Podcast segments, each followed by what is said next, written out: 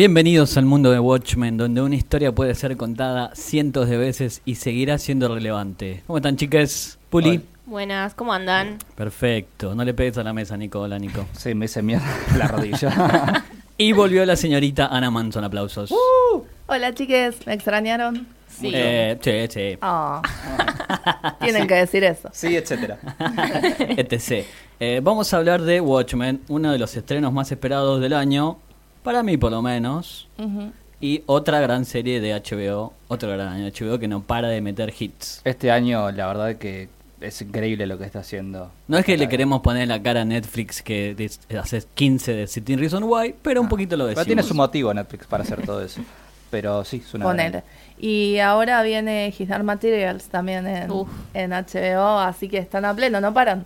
Ahora creo que no sé si vamos a llegar a hablar de His Dark Materials Y- porque no nos va a dar el tiempo. Se acaba el año, Mm. el milenio, la década, todo. Qué bárbaro. El mundo, porque se te- Llegamos a esta Sí. época del año en que decimos, uy, se pasó volando, pasó no lo puedo creer. a este paso con el dólar a tanto en Argentina, no voy a dar un número porque No, sé no. cuánto va a estar. Claro, depende cuando lo escuches, va a estar ahí.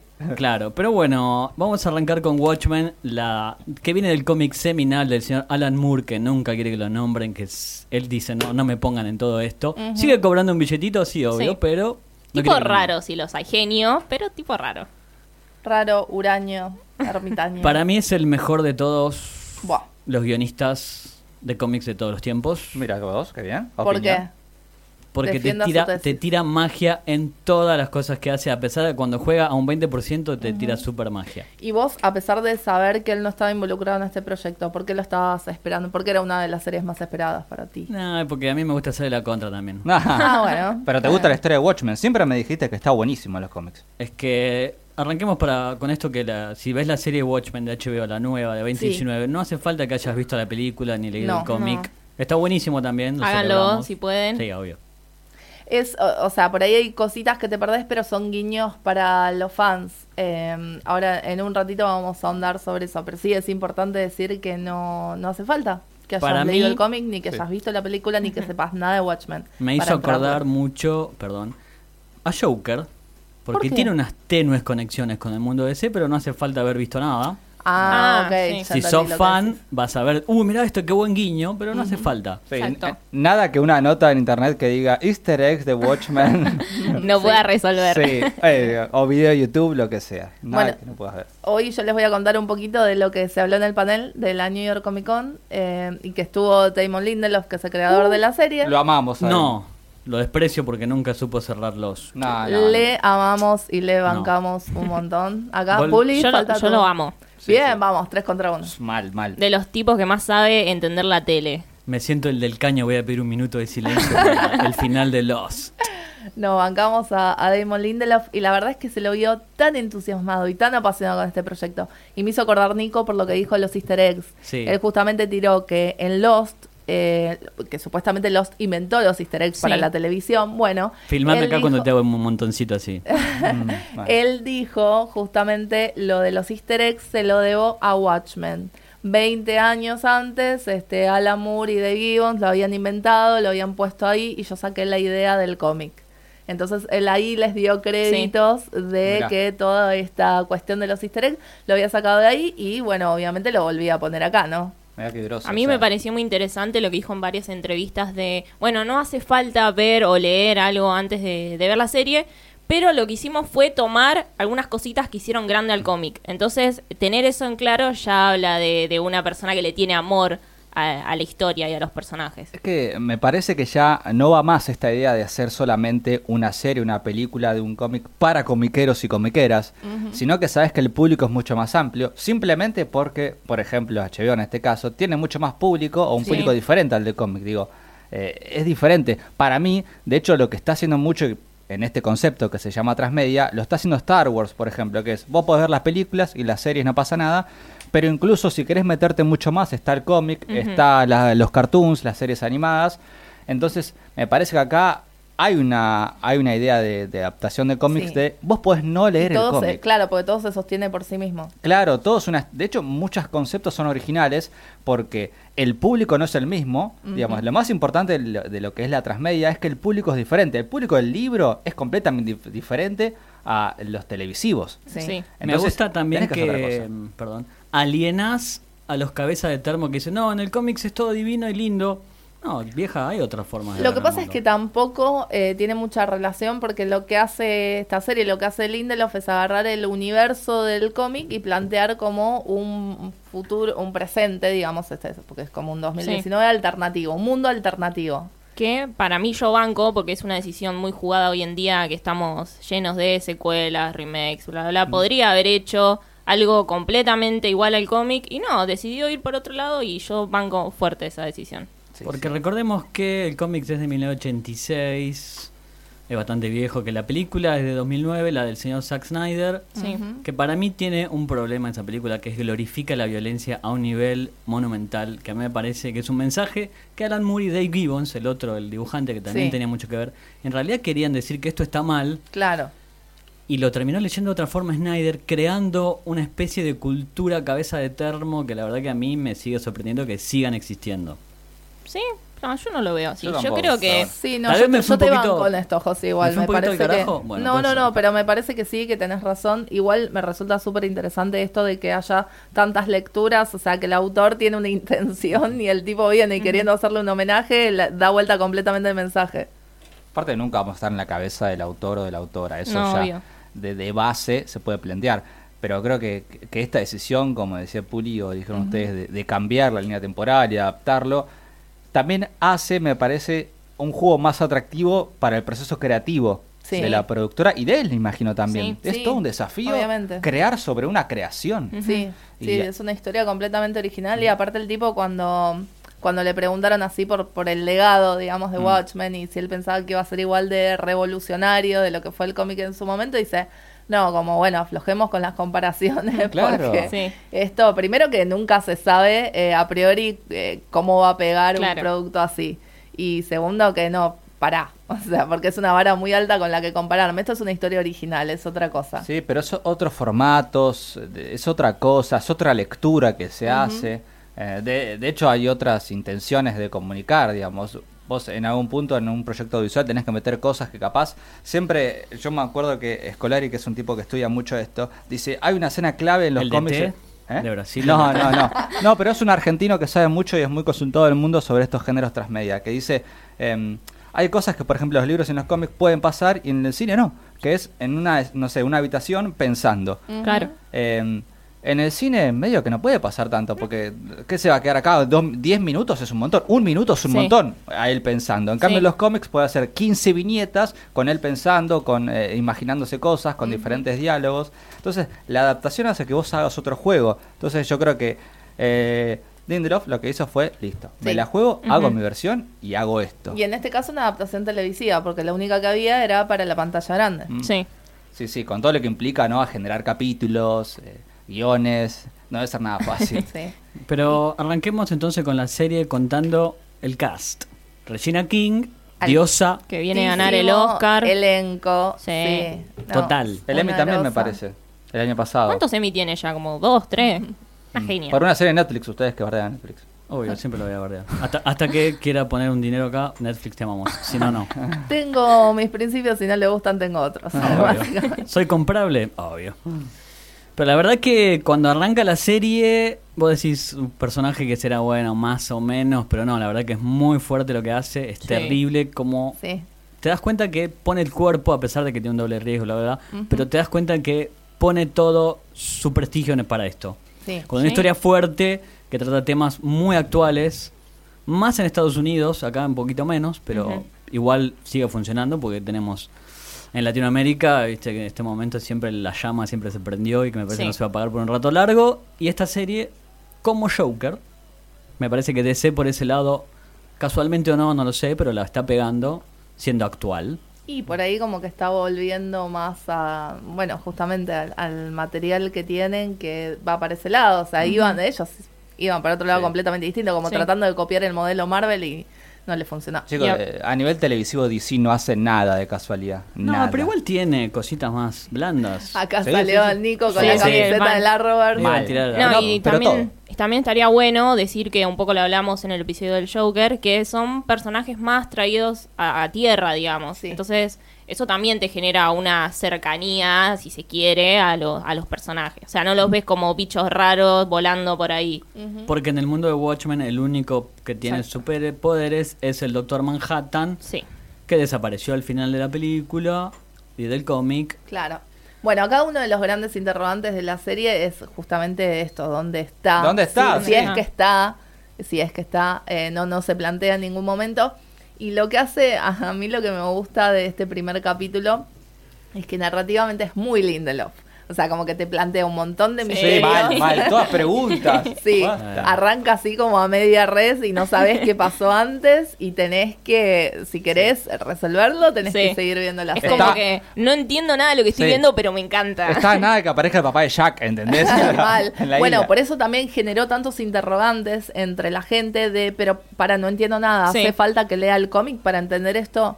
No, no, no, no, no es por eso, es porque este chabón es así. Y probablemente responda a todas nuestras dudas en el último minuto del último capítulo, porque Espero va a ser que así. no haya Sí. todo pasado en la espalda de un perro como en los...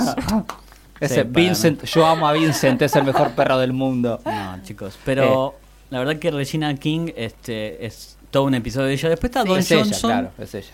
Me sorprendió mucho el final. Yo Sí. dije, epa, no vamos a spoiler que- nada. ah, bueno, está bien, Sin eso spoiler. te iba No, a no, preguntar. Sin spoiler, sin No, spoiler. Sin Ah, spoiler, sí. este Pero. No, no, ya no. van a haber pasado tres o cuatro capítulos. No, no, no, no, no. Vamos Bueno, a no importa, por si se quieren enganchar, este, solo les diremos que el, el personaje de Don Johnson también tiene bastante protagonismo en este primer capítulo eh, y que nada es lo que parece. Sí. Aparte vos decís Don Johnson, alto nombre. Claro. o sea. Claro. Qué bronca. Después está Jeremy Irons, o sea, ya con los tres que te tiramos, Regina King, Don Johnson Sí. y Jeremy Irons. Me pongo de pie. Jeremy No ent- Irons, chicos, no. Lo, lo, lo vi personalmente, quiero decir acá que me puse a llorar, me puse... No, no, no, me ¿Es quebró, alto? me quebró.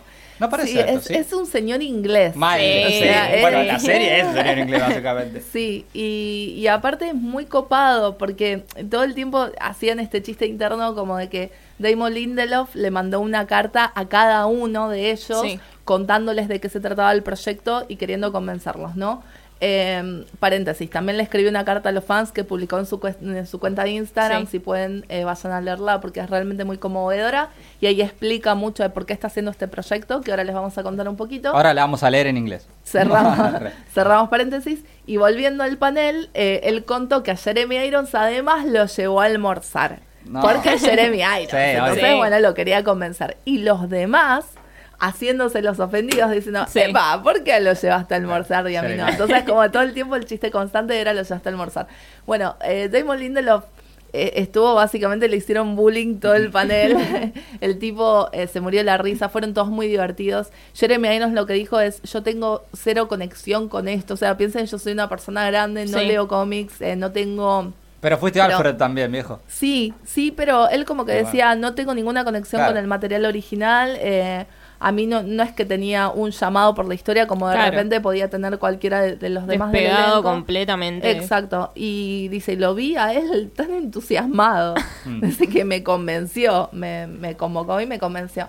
Y, y bueno, y con el resto este pasó, pasó esto de verlos, pero súper involucrados con el proyecto. Yo le digo, de todos los paneles que vimos, creo que fue uno de los más divertidos y uno de los que más, si vos llegabas al panel con expectativas medias, como me pasó a mí, Eh. Sí. y los veías, a- bueno, yo no, no, no me llamaba la atención, pero verlos a ellos, escucharlos hablar con tanta pasión del proyecto, de repente era como, bueno, eh, ahora parte. sí, ahora quiero ver. Dame, dame los capítulos. Es como, viste, cuando entrevistas a alguien que te copás y, ah, Sí. bueno, quiero ver la película ahora, la serie. Sí, sí. No, y nada, y estaba muy, muy emocionada con lo de Jeremy Irons. No, no pude. Me rompió. Yo pensé que era más joven, 71 años tiene, o sea.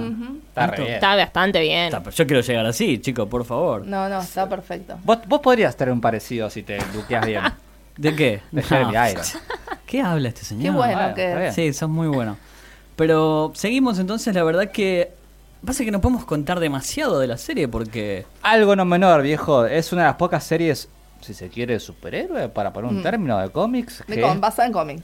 Claro, que es para mayores, ¿no? Debe Sí, ser- a mí me hizo acordar mucho a The Voice en ese sentido. Bueno, es prácticamente A el, los el pibes. Sí. estilo de Voice. Para- Sí. Super Sí. The Voice. Sí, entonces digamos, eso también es una apuesta fuerte. Sí. Eh, Aparte es, es la marca registrada HBO, ¿no? Este contenido para adultos. Tiene sexo, tiene violencia, tiene drogas, tiene todo. Sí, Aguante todo eso. Ese es esos primeros capítulos de toda la serie HBO que tienen sexo, Eso. droga.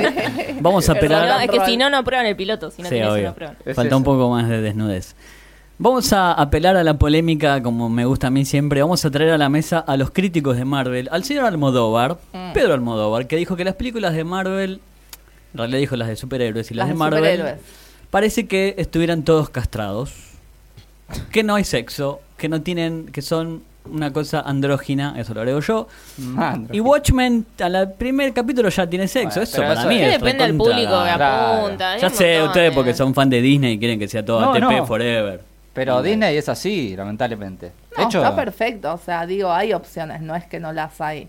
Eh, y, y me Quería parece... polemiquear, pero bueno. No, igual funcionó. está bueno lo que, lo que vos dijiste, porque encima eh, sacaste a colación a Marvel. Y lo de Marvel, o sea, en realidad lo preguntó el periodista. Fue como, ¿qué opinas de las películas Sí. de Marvel? todos están pinchando con eso. que- Sí, a directores y directoras. Es que se sumaron todos, arrancó Scorsese y siguieron todos. Sí. Lo que pasa es que también hay que ver, como decía Ana, me parece que lo bueno es tener la opción de Claro, verlo, ¿no? exacto. Porque Disney eh, tiene cosas así, pero lógicas. O sea, es como cuando ves Thor Ragnarok, que, que pierde el ojo. Sí, che, no tiene sangre. O nada. es como quejarte como- que no podés ver HBO con tus hijos. Y no, flaco, o sea, HBO es otro target. Claro. Entonces, bueno, Legalmente no, o sea, legalmente no se podría porque es para mayores. Volvemos a, también al Joker que dijimos en el episodio que no lleves a tus niños menores a ver Joker. claro, pero- y bueno, por eso no está buenísimo que haya opciones. Sí. Sí, obvio. Y, y yo creo que está bueno este círculo que se está armando. Que para mí en gran punto, ¿saben quién fue uno de los principales que comenzó esto? Daredevil.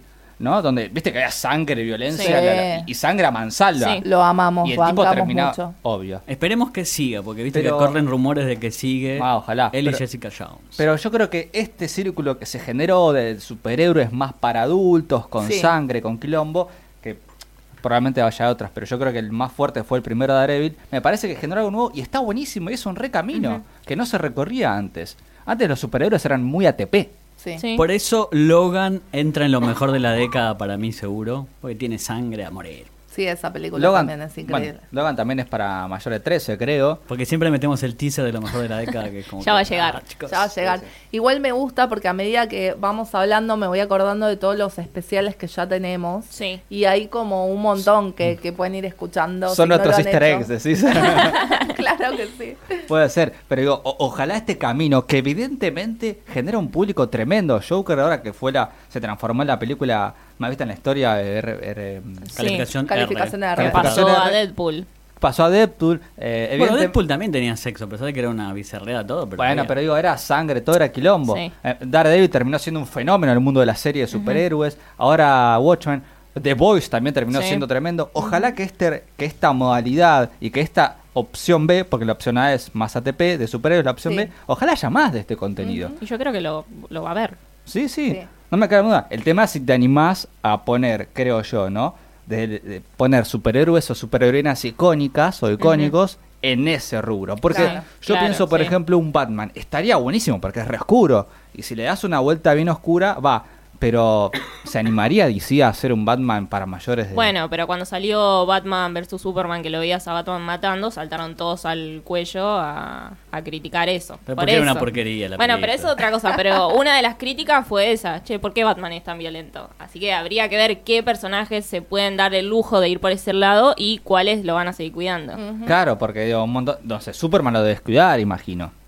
Pero cuando gritó y le cortó el cuello a uno, ese grito me volvió loco. Mentira, era horrible. Cada vez que me acuerdo me quiero matar. Pobre. Sí, uno Pero- de los peores finales. El peor final. Bueno, eh, no, y hablando de esto, del boom de las adaptaciones comiqueras, lo que decía Lindelof justamente en, esta carta y como en su explicación de por qué está haciendo esto, es que ya se lo habían ofrecido 25 mil veces, más o menos. O sea, tenían los derechos para ser Watchmen, se lo habían ofrecido a él, se lo- él había dicho que no, se lo habían ofrecido otras personas. Sí, Y eventualmente él dijo, lo van a hacer igual. claro. Y si no lo hago yo, se sacrificó, ¿viste? Se tiró como Claro. el Sí. mártir de Watchmen. Si no lo hago yo, probablemente lo va a hacer otra persona. Obvio. Y no lo va a hacer con el amor y con el respeto que yo lo voy a hacer, porque Claro. soy fan. Aparte él estaba en otros proyectos antes. Sí. ¿The Las series. Leftovers Estaba- alguien vio? No, acá no. Pero Yo la lo empecé a ver. a colación. La Pero- empecé a ver, eh, la tengo que seguir, pero por lo que vi, está muy, muy bien. Realmente, está muy bien. Acá en Latam pegó la primera temporada. no me tanto. aburrí mirando la serie y leyendo el libro. Bueno, pero vos sos un no lost believer. Claro. Pero porque amé tanto a los que me decepcionó tanto ese final que se me rompió el corazón en mil pedazos, Pero ¿entendés? final no te arruina el camino. En este caso sí, ahí Un día analizaremos eso. Sí. Hablaremos de. Lost. Hago la excepción y digo, Lost, no, basta. Igual acá hay otro easter egg, me parece que tenemos un episodio de finales. Sí. Si mal no recuerdo, la primera temporada. Puede ser. Mm, Tenés razón. mirá cómo tiramos easter eggs. Pero, ¿podemos ir entonces a alguna de las cosas que plantea Watchmen como serie del conflicto? Al principio no entendí nada. No, es la idea, me parece. Fue la idea. Y también tiene lo de la obra musical Oklahoma que tampoco Sí. entendí nada. Pero hay gente que es conocidos, Ujú. como los señores Ian Veneno y Ian, sí, les, les recomendamos que escuchen el, el podcast de Ian Broadway Trip. Seguramente pronto va a ser algún especial de Oklahoma. Por tiene, favor. que, Debe. tiene que. Necesito entender todo eso, pero no entendí nada. A mí siempre me parece interesante y hasta a veces polémico. Capaz por como pienso yo, mi ideología, pero es como a veces quieren hacer ver a la policía o su mirada de la policía, porque acá los buenos, al menos hasta ahora, A ver. Sí. es la policía. Sí, Entonces, que sí. se tienen que cubrir el rostro porque Sí, están sí. como amenazados por la sociedad. O Y- sea, pas- habrían pasado a ser las víctimas de. Claro, y a la vez la frase esta de quién vigila a los vigilantes. ¿Viste? Entonces, es un juego interesante Sí. hasta ahora. A, a mí ese ese concepto siempre de la policía me pareció ver cómo lo- las series o los medios tocan el tema de la policía. Siempre es un tema polémico Sí. en todos los países del mundo. Y, y acá es como una visión rara, ¿no? Sí. Porque son los buenos, pero al mismo tiempo también son los atacados. Y entonces, ¿de qué lado me pongo? Bueno, Aparte- obviamente no de la muerte, pero... Los terroristas tienen la máscara de Rorschach, o sea, no o sea, no- Bueno, pero acá está de vuelta esto que decíamos, de que cada uno interpreta, le da la lectura que quiera a las intenciones del autor. O sea, acá lo agarraron un grupo de supremacistas blancos y lo volvieron su símbolo. Aparte sí, Alan Moore ahí se saca toda esa mata de pelo, se la arranca uno por uno. Bueno, hablando de Alan Moore, cuando fue el panel había un invitado sorpresa que, bueno, era sorpresa, entonces no lo dijeron, y pasó todo el panel y como to- todos expectantes, y en eso la, la conductora del panel le dice a Damon Lindelof, bueno, hacemos que la gente adivine quién es el invitado sorpresa, y Damon, no, abort, abort, porque claro, si la gente adivina y después se decepciona, ya sabemos lo que pasa. Claro. Entonces le dice, no, no, no, digamos quién es, por favor, le dice. Y era Dave Gibbons, que sí, Ah, está mirá. totalmente involucrado con el proyecto. Me parece perfecto. Gran dibujante, de hecho, es uno de los también de los creadores visualmente, porque pensé que Alan Moore Claro. te da un, un texto, un choclo así de tenés que dibujar esto y esto y esto, el chabón Ah. lo hace, la rompe toda. Pero me gusta también que se le dé visi- visibilización a este tipo de personas que la verdad que Tal cual. son pilares de la industria que no están. Y aparte es una Comic Con, no nos olvidemos de eso. O sea, en el fondo to- todas estas convenciones empezaron por ese lado, que ahora sean de cine y todo. series, bueno, Sí. es- Claro. Copamos la cultura pop. Recordemos que el señor Bill Finger tardó décadas en ser reconocido como un co-creador de Batman. Ahora cada Sí, vez que sí. veo co-created by Bill Finger me... Llora un poco. Ay, sí, el otro día en Joker también. Sí, A la es- familia. Joker es todo de él, o sea, no hay forma. Pero la verdad que Watchmen me parece que, no sé si entra en lo mejor de la, del año todavía. Muy temprano. Es, es medio prematuro Sí. decirlo a esta altura. Eh, los críticos de afuera pudieron ver seis episodios. Nosotros vimos uno solo en el panel, que sé que vimos todos en HBO. Pero lo- la crítica vio seis y dijeron que el cuarto y el sexto son los mejores. Upa. Entonces, como que todavía, digamos, esto de, de donde partimos es una base Sí. que evidentemente es de acá para arriba. Sí, a, a mí me, me da que esta serie va a dar mucho que hablar por, por, por temas sociales ahí. De Sí. hecho, Sí. La supremacía blanca que plantea es como, wow, tremendo. Pero es súper actual eso, man. Es Sí, sí, muy por actual, eso me exacto. encanta. Esa Por- apuesta me gusta mucho de arriesgar y decir, bueno, me la juego acá, eso está buenísimo. Es que ah, eh, estas producciones como Sí. Joker son siempre temas actuales llevados a un extremo que, que Sí. no sé si puede ser una realidad o no, la verdad. Bueno, en Estados Unidos capaz que sí, pero... Y eh, también se la está jugando un montón, digo, puso una protagonista afroamericana, Sí. y la directora de los primeros capítulos este, es Nicole, Nicole- sí, es una mujer que eh, busca- ahí nos está buscando bien, Nicole Kessel, que estuvo presente en el panel y también dijo, como cuando a mí me cayó esto por todas las dos, Regina King y Sí. Nicole. Bueno, No me acordaba el apellido porque todos le decían Nicky, Nicky, se ve que le tienen mucho cariño. Eh, las dos decían, cuando a mí me cayeron con esta propuesta, yo lo podía creer. Dice, pero vos me estás tomando el pelo, le decía a Damon, como de verdad. O sea, Regina King le decía, "¿Vos posta, escribiste este personaje para mí, ¿querés que yo sea la protagonista? Y Nicole Kessel, vos me estás diciendo que una mujer va a dirigir los primeros dos primeros, episodios sí. de la adaptación de Watchmen. Como, ¿qué, ¿En qué mundo estamos? Sí, Me gusta mucho. Eh, visualmente es increíble Oh. de todas formas. tremendo. Miralo en la pantalla más grande que puedas. Sí, eh, y, y con el mejor sonido que Eso. pueda. Ahí para ahí va que está el señor... Ay, me- se me fue el nombre. Atticus Ross y Sí. Trent Reznor. Ujú. Capo, si lo seguís desde Nine Inch Nails, Nine Inch Nails de los 90, la música es muy noventosa, muy Spiral, Yo creo que es de, la, es de las mejores cosas de- del primer capítulo, Sí. la música. Sí. Es que vi que algunos dijeron, che, qué buena la música. Bueno, yo me vi, la vi en Navidad y decir, bueno, chicos, escuchen Nine Inch Nails, pero no les Navidad. Lo hago acá. Es espectacular y él también dijo que, bueno, nada, los, los crea ellos como compositores y en teoría, esto, esto es todo muy poético, ¿no? Lo que contás en el panel, pero en teoría él habla con HBO y le dice, che, los quiero estos dos y HBO les dice, justo hoy llamaron. Y dijeron, hoy. Y dijeron que estaban interesados en el proyecto. Qué casualidad. Sí, entonces es como que todo claro, todos los que están involucrados, viste, como súper... lindo. Sí, sí, sí. ¿A qué súper- número habrán llamado de vuelta? Toda una sinergia. Lo que pasa es que se reconvirtió. 0800 HBO. Sí, sí, al- Trent Reznor se, re- se reconvirtió en hacedor de bandas de sonido, trabajó mucho con Fincher. Sí. La verdad que es desde todo punto de vista. Y voy a agregar una adenda pequeña que en este momento DC Comics está introdu- introduciendo, introduciendo, sí, Sí, a los personajes del universo de Watchmen en sus cómics, en Doomsday Clock. Yo lo empecé a leer y la verdad que cuando empecé dije esto es una basofia. Al cuarto dije está muy bueno porque tiene unas ideas muy revolucionarias también. Sí. Bueno. Un- les voy a tirar dos ideas que tira, que es, una es que, ¿por qué el 97% de los personajes con poderes son de Estados Unidos? Sí. Bueno, Bien. Eso siempre. De hecho. Superman es eh, los colores son yankees. Sí, Y de- Superman, la Mujer Maravilla, Capitán América. América, sí. Entonces, el resto del mundo se empieza a quejar y empieza hasta el mismísimo Batman está puesto en, la- en el foco, es decir, ¿por qué este señor no se entregó todavía? La verdad que viene muy bien. Yo voy Sí. leyendo el sexto y está hay un nuevo Rorschach, o sea, no te, o sea, tiene No, que haber no, un no, nuevo no, no Rorschach. Pero la verdad que está muy bien, no lo terminé todavía, pero la verdad que es un año muy bueno Sí. para Watchmen. O sea, igual este no está ni Alan Moore, obvio, Alan Moore ya no. No, no, no, nada. al amor podemos esperar que esté en su cabaña afilando su hacha. Se está dedicando al cine, está por sacar una película ahora. ah, mira vos. Que la vamos a ver, la voy a googlear y la vamos a ver. Dale. Pero la verdad que Watchmen tiene muchas fichas para ser de lo mejor del año. Así que Sí. la verdad que lo recomendamos. No sabemos todavía si va a entrar en lo mejor de la década. Ajá. Porque es muy prematuro todo. Sí. Aparte la lista que tengo yo es como que ya tengo como 30 cosas. Sí, sí. Bueno, chicos, ¿cuánto va a durar ese episodio? Dos horas más o menos. Pero aparte, ah, yo arranqué en 2010. Ujú. O sea, 2010, Sí, sí. viste, algunos dicen, no, 2010 no cuenta, no, yo cuento 2010 ¿Por qué porque no, tengo 2010? un montón de Pero cosas. ya lo veremos en ese episodio, que falta poquito. Sí, Falta poquito. Falta poco, porque también se nos termina el año, el dólar no sabemos a cuánto va a estar. Quiero las redes de la señorita Pulicienta. Sí. Puli-Rago y con Y. Sí, ya saben, si la ven en la calle, salúdenla. Eh, la- mi Twitter es arroba capitana con doble N.